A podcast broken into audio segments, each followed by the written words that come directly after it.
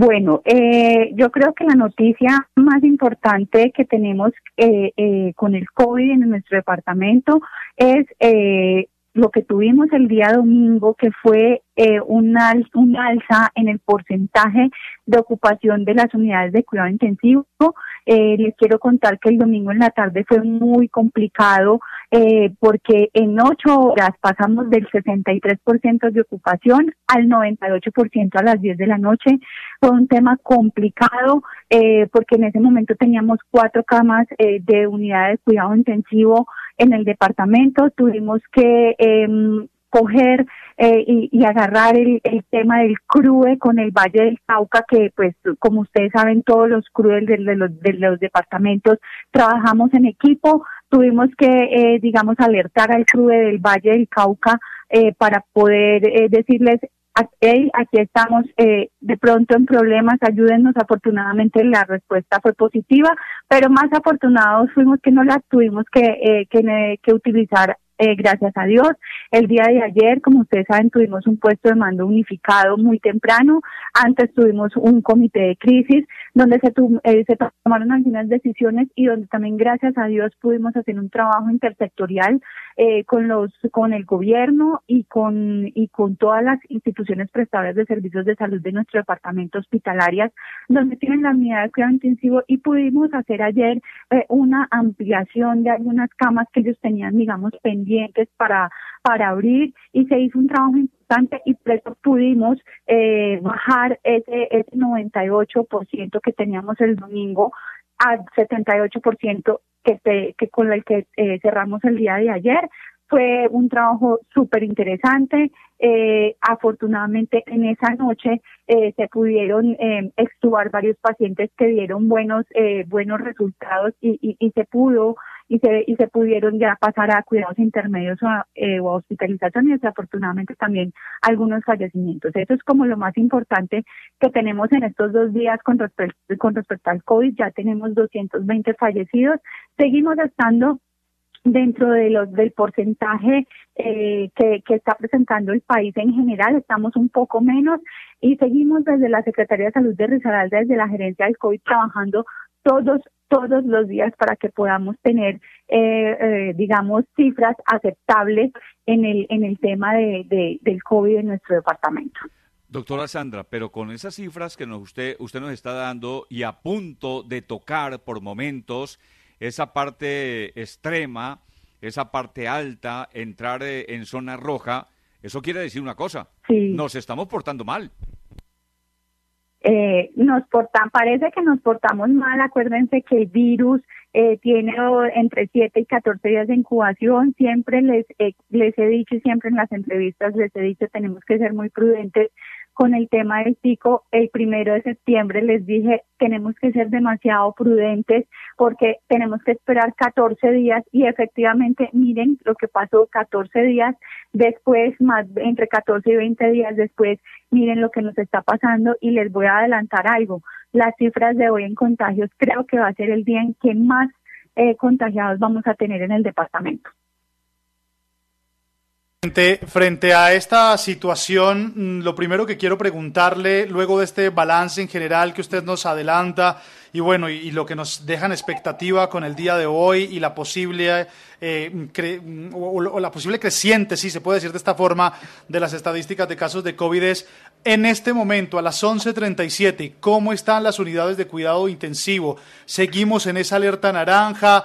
Hay ocupación extrema eh, en camas de cuidados intensivos, debemos eh, preocuparnos porque posiblemente podríamos alcanzar una alerta roja en las próximas horas. ¿Cómo está esa situación de la SUSI? Bueno, en este momento eh, la SU todavía no tengo el reporte. De, nosotros normalmente sacamos dos o tres reportes eh, en el día, a no ser de que tengamos una, co una contingencia como la del domingo. En este momento todavía continuamos con el mismo porcentaje que teníamos ayer. Seguimos en alerta naranja, aún no eh, no, no, hemos pasado alerta roja. Recuerden que ayer en el PMU tomamos la decisión de que la alerta roja eh, sería a partir del 80% de ocupación. En este momento aún no la tenemos. Seguimos en alerta naranja, pero estamos, mejor dicho, con una línea muy delgada entre esa alerta naranja y esa alerta roja para nuestro departamento. todos miramos hacia Pereira, Pereira, Pereira, Pereira, pero ¿cómo están los otros municipios realmente con relación a las cifras? Eh, bueno, los otros municipios también han, eh, han, tenido un aumento de cifras. Tenemos el municipio de Mistrato, que como ustedes se dan cuenta, llevamos más o menos tres semanas trabajando eh, con el tema de Mistrato, con el conglomerado de indígenas. Está un poco controlado, pero todos los, todos los días siguen saliendo positivos. Definitivamente el área metropolitana más Santa Rosa es quien se lleva el, mayor número en, en cifras, lo que es Pereira, Dos Quebradas, La Virginia y Santa Rosa. Los otros municipios también eh, tienen casos positivos, pero no, no en el aumento como lo tenemos en el, en el área metropolitana. Estamos hablando a esta hora con Sandra Gómez, es la directora operativa de salud pública de Risaralda, la gerente COVID para esta zona del país. Doctora Sandra, ¿qué vamos a esperar en los próximos días? Esperábamos que este mm, famoso pico de la pandemia que usted ya nos, decía hace un tiempo cuando hablábamos en Caracol, que llegaría para este, esta última semana, estas últimas dos semanas de septiembre. Y el ministro de Salud aseguraba que vamos a entrar en ese proceso de la meseta, es decir, vamos a quedarnos en estos picos por lo menos durante 15, 20 días, mientras los casos disminuyen un poco. ¿Cómo es la relación y qué se viene para Risaralda teniendo en cuenta que los casos van a incrementar o están incrementando en esta zona del país? Así es, mira, eh, las proyecciones que tenemos desde la sala de análisis de riesgo y las proyecciones de las que nos habló el ministro están concordantes las unas con las otras. El señor ministro habló de una fecha puntual que fue el 26 de septiembre y creo que, que estamos muy cerca. Estamos llegando al pico, ya en este momento sí podríamos decir que estamos llegando al pico. ¿Qué le espera el departamento? Esperamos dos semanas muy eh, duras, tensas, como, como, como empezamos esta, donde el aumento de contagios se va a ver, donde vamos a tener una capacidad instalada eh, ocupada. Eh, esperamos que nos que no sobrepasemos el 90%, esa es digamos el ideal que vamos a manejar desde la Secretaría de Salud trabajar siempre sobre el 90% sabiendo que ya es una alerta roja, pero pero que siempre tengamos lo que lo más importante y lo que nos eh, interesa a nosotros desde la Secretaría es que siempre tengamos servicios de salud disponibles para las personas que lo necesiten. Así estemos al borde, siempre tener esa esa esa capacidad instalada disponible. Otra cosa que no nos que no podemos perder de vista es que también se nos viene la cosecha cafetera en octubre. Entonces, eh, al parecer se nos van a juntar las dos cosas, la apertura económica que en este momento ya está dando eh, sus primeros, eh, su, primera luz, que es esta, este pico, y yo creo que se nos va a juntar con la cosecha cafetera. Tenemos un trabajo eh, grande de las secretarías de salud, de las secretarías de gobierno, pero mi llamado en este momento es que definitivamente eh, esto está en las manos de cada uno de nosotros, de cada uno de los rosaraldenses y de cada uno de los colombianos. Definitivamente, si no nos cuidamos, eh, este pico va para arriba o nos podemos quedar en esta meseta mucho tiempo. Usted tiene toda la razón. Doctora Sandra, es que anoche estuve conversando con un médico amigo y me dice que hay una gran preocupación porque al parecer personas contagiadas y con gran capacidad económica están siendo privadamente atendidas en sus casas y esos casos no se reportan a la estadística oficial.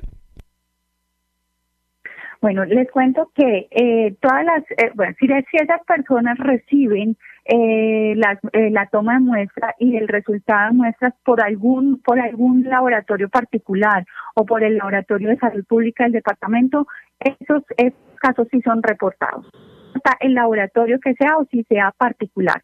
Ya si los pacientes reciben atención médica en casa de forma particular, sin, sin, eh, sin reportar a la EPS estos síntomas, efectivamente ahí sí tendríamos un subregistro, pero también es responsabilidad de cada uno de nosotros hacer ese reporte. Doctora Sandra, hablemos de los casos de fallecimientos, la mortalidad en medio de esta pandemia. Eh, la cifra es bastante elevada teniendo en cuenta la cantidad de habitantes que tiene Pereira y el departamento de Risaralda. Y dentro de esa estadística, si se desglosa cómo están los adultos mayores, quiénes son las personas que más están falleciendo, las que tienen patologías, cómo está esa situación de mortalidad. En este momento, el departamento de Risaralda, con el corte ayer, eh, tenemos 220 casos eh, de fallecidos para el departamento, que eso nos está dando aproximadamente un 2.2% del total de casos positivos. Eh, en ese sentido, como les decía al principio, estamos dentro de los rangos esperados y dentro de las cifras que se están manejando en el país.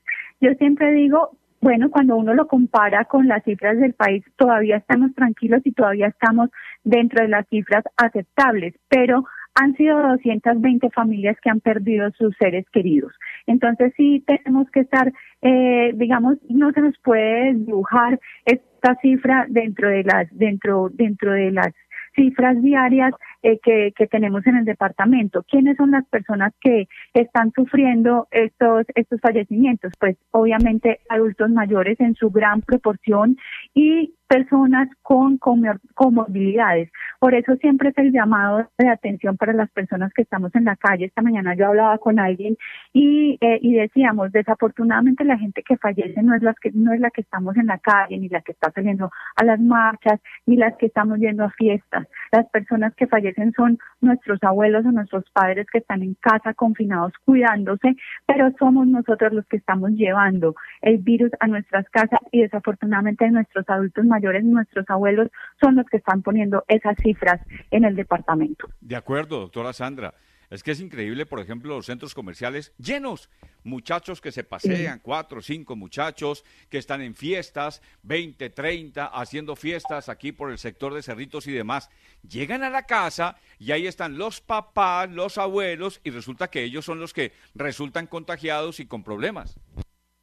Desafortunadamente esa es la realidad. O sea, eh, nosotros, nosotros, los jóvenes, los adultos jóvenes, como nosotros y los jóvenes y los adolescentes tienen que tener, ponerse la mano en el corazón y saber que en manos de ellos está la vida de esos, de esos abuelos y de esos seres queridos que están en la casa confinados. A mí me, pasó lo mismo este, fin de semana, eh, me tocó salir eh, al centro y desafortunadamente es, yo vi la, la situación y vi la, el comportamiento de la gente como si no estuviera pasando absolutamente nada. Doctora Sandra, finalmente, uso obligatorio del tapabocas, distanciamiento social, eso tiene que ser eh, estricto, ¿no? Y el lavado frecuente de manos. Y que sigamos con las mismas medidas como si apenas empezara esto. Es que teníamos más miedo cuando se reportaba uno, dos, diez, cien casos. Ahora como ustedes dicen, Pacho y usted, creo que la gente piensa que esto ya se normalizó y el tema antes, por el contrario, estamos viviendo lo más álgido, lo más difícil. Mire, les digo una cosa, a mí me quedó una frase grabada en mi mente que vi en redes sociales que decía, cuando salimos ya del confinamiento y empezamos con, con el tema de la apertura económica, decía, el virus no se ha ido, lo que pasa es que nos dieron permiso para salir a buscarlo. Y esa es la realidad que estamos viendo en este momento. Y sí, el llamado es ese, eh, condiciones estrictas de bioseguridad, lavado de manos, uso de tapabocas y evitar eh, aglomeraciones. Eh, por último, les quiero contar que esta mañana vi, no sé si ustedes lo han visto, una noticia de la segunda oleada en España, que es el país que, que está eh, más aporreado en este momento por esa segunda oleada. Decían que habían hecho una encuesta en España de la gente cómo se está contagiando. Y la gente, cuando hicieron la encuesta, les, les preguntaban que si ellos usaban el tapabocas y decían que sí, pero que usaban el tapabocas solamente en lugares públicos donde no conocían su gente, pero que en lugares donde la gente era conocida y eran familiares no lo usaban. Entonces eso nos está demostrando es que ahorita el contagio es es, social y familiar. Entonces, definitivamente el uso de tapabocas, así sea con nuestra familia, yo pienso que deberíamos retomar ese tema. Pues doctora Sandra, la verdad nos alegra mucho que haya podido tener un tiempito para atender a los oyentes de Caracol, que hiciéramos este balance, que volviéramos a hacer este tipo de llamado. Quiero agradecerle de verdad y tomo la vocería de todos los oyentes por el trabajo que ustedes han venido realizando en Risaralda desde que empezó esta pandemia, incansables. Ustedes trabajan las 24 horas del día, los 7 días de la semana, atienden todas las dificultades y día a día, sin cansancio casi, que poniéndole el pecho a la brisa. Digo sin cansancio en el hecho de trabajar, pero deben estar agotados. Pero gracias, de verdad. Les doy gracias por nombre de todos los risaraldenses por ese trabajo que hacen en materia de este COVID-19 y créame que debemos volver a tener en cuenta esas recomendaciones de ustedes, las autoridades de salud. Claro que sí, muchísimas gracias a ustedes. Este trabajo lo hacemos con todo el cariño, con todo lo que lo que representa el señor gobernador, el, el, secretario, no no no paramos ni un día como tú lo dices, pero yo pienso que debemos sacar nuestro departamento adelante y debemos ser eh, y debemos ser tan juiciosos que seamos referentes nacionales. Eso es lo que nosotros queremos y lo que lo que queremos que la gente entienda, que cuidándonos entre todos, entre nuestras familias, en nuestro trabajo, vamos a sacar eh, a nuestro departamento adelante en este tema de la batalla contra el COVID.